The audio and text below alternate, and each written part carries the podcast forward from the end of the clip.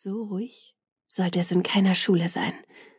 Ich schlüpfe die Treppe hinunter, Hex folgt mir, passt sich meinen vorsichtigen Schritten an. Bei plötzlichen Bewegungen oder Geräuschen schalten sich nämlich die Kameras ein. Wir kommen an den Räumen für die Schüler des Abschlussjahrgangs vorbei. Grabesstille schlägt uns entgegen. Über jeder Tür brennt eine rote Lampe als Zeichen, dass die jeweilige Kabine belegt ist. Verunsichert drehe ich mich zu Hex um. Er wirkt besorgt.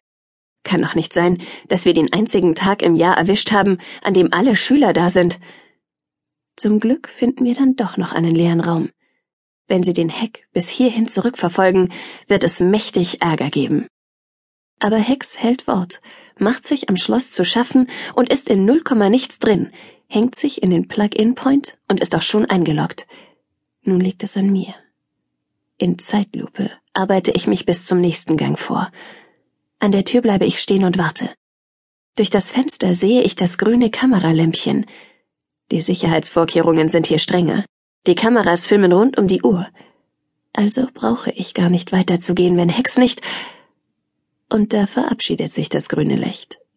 Ich grinse und denke in letzter Sekunde noch daran, bei den Sensoren im Flur keine abrupten Bewegungen zu machen aber kaum schlägt die Tür hinter mir zu, rase ich quer durchs Zimmer zur nächsten Tür, die im selben Moment auch schon aufspringt.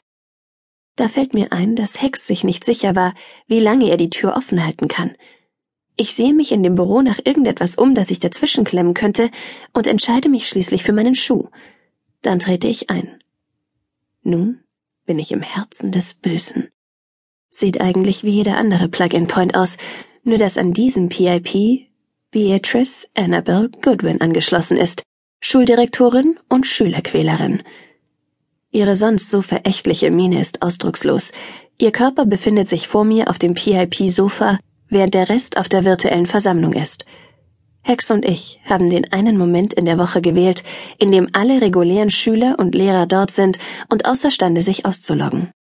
Der Direktorin so nahe zu sein, macht mich nervös. Ich wedle vor ihrem Gesicht herum, keine Reaktion. Ich hole die Farben aus dem Rucksack und mache mich an die Arbeit. Sobald ich fertig bin, verdrücke ich mich. Das Kameralämpchen ist nach wie vor aus. Ich bücke mich nach meinem Schuh und nachdem ich ihn aus der Tür gezogen habe, fällt sie schnappend ins Schloss. Einen Moment lang stehe ich unschlüssig mit dem Schuh in der Hand da. Dann verstecke ich ihn hinter einer Pflanze im Vorzimmer. Diesmal gibt es kein Entkommen. Rachel hebt eine Augenbraue, als ich mich auf meinen Platz neben sie setze. Wo warst du? Nirgends. Doch ich kann mir das Grinsen nicht verkneifen.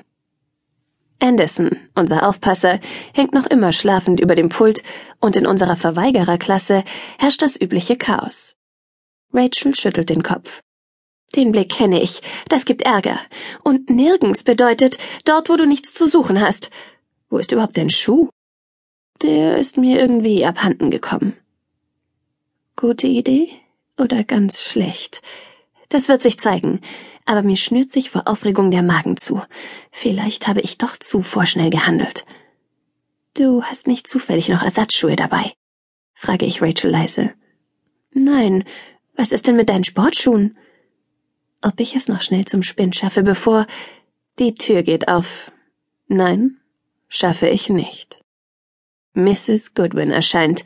Ihrem gelassenen Ausdruck nach zu urteilen, hat sie keine Ahnung. Sie hat ein Clownsgesicht, und zwar ein richtig gruseliges. Der gigantische Grinsemund und die knallrote Nase heben sich stark gegen die kalkweißen Wangen ab, doch das Beste sind die Schlangen, die sich wie bei einer Medusa aus ihren Haaren winden. Irgendwie verleihen sie ihrem Gesicht etwas Teuflisches.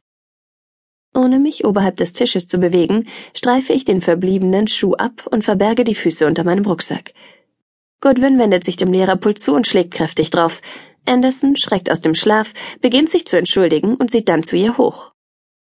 Er verstummt augenblicklich. Was ist denn? keift sie, doch er glotzt nur und klappt den Mund auf und zu wie ein Fisch. Als er nicht sofort antwortet, wendet sich Goodwin kopfschüttelnd ab. Anderson ist total verdutzt, Wahrscheinlich wähnt er sich noch in einem schlafpulverschweren Traum. Nicht, dass er von dem Schlafpulver in seinem Tee wusste. Goodwin sieht uns an.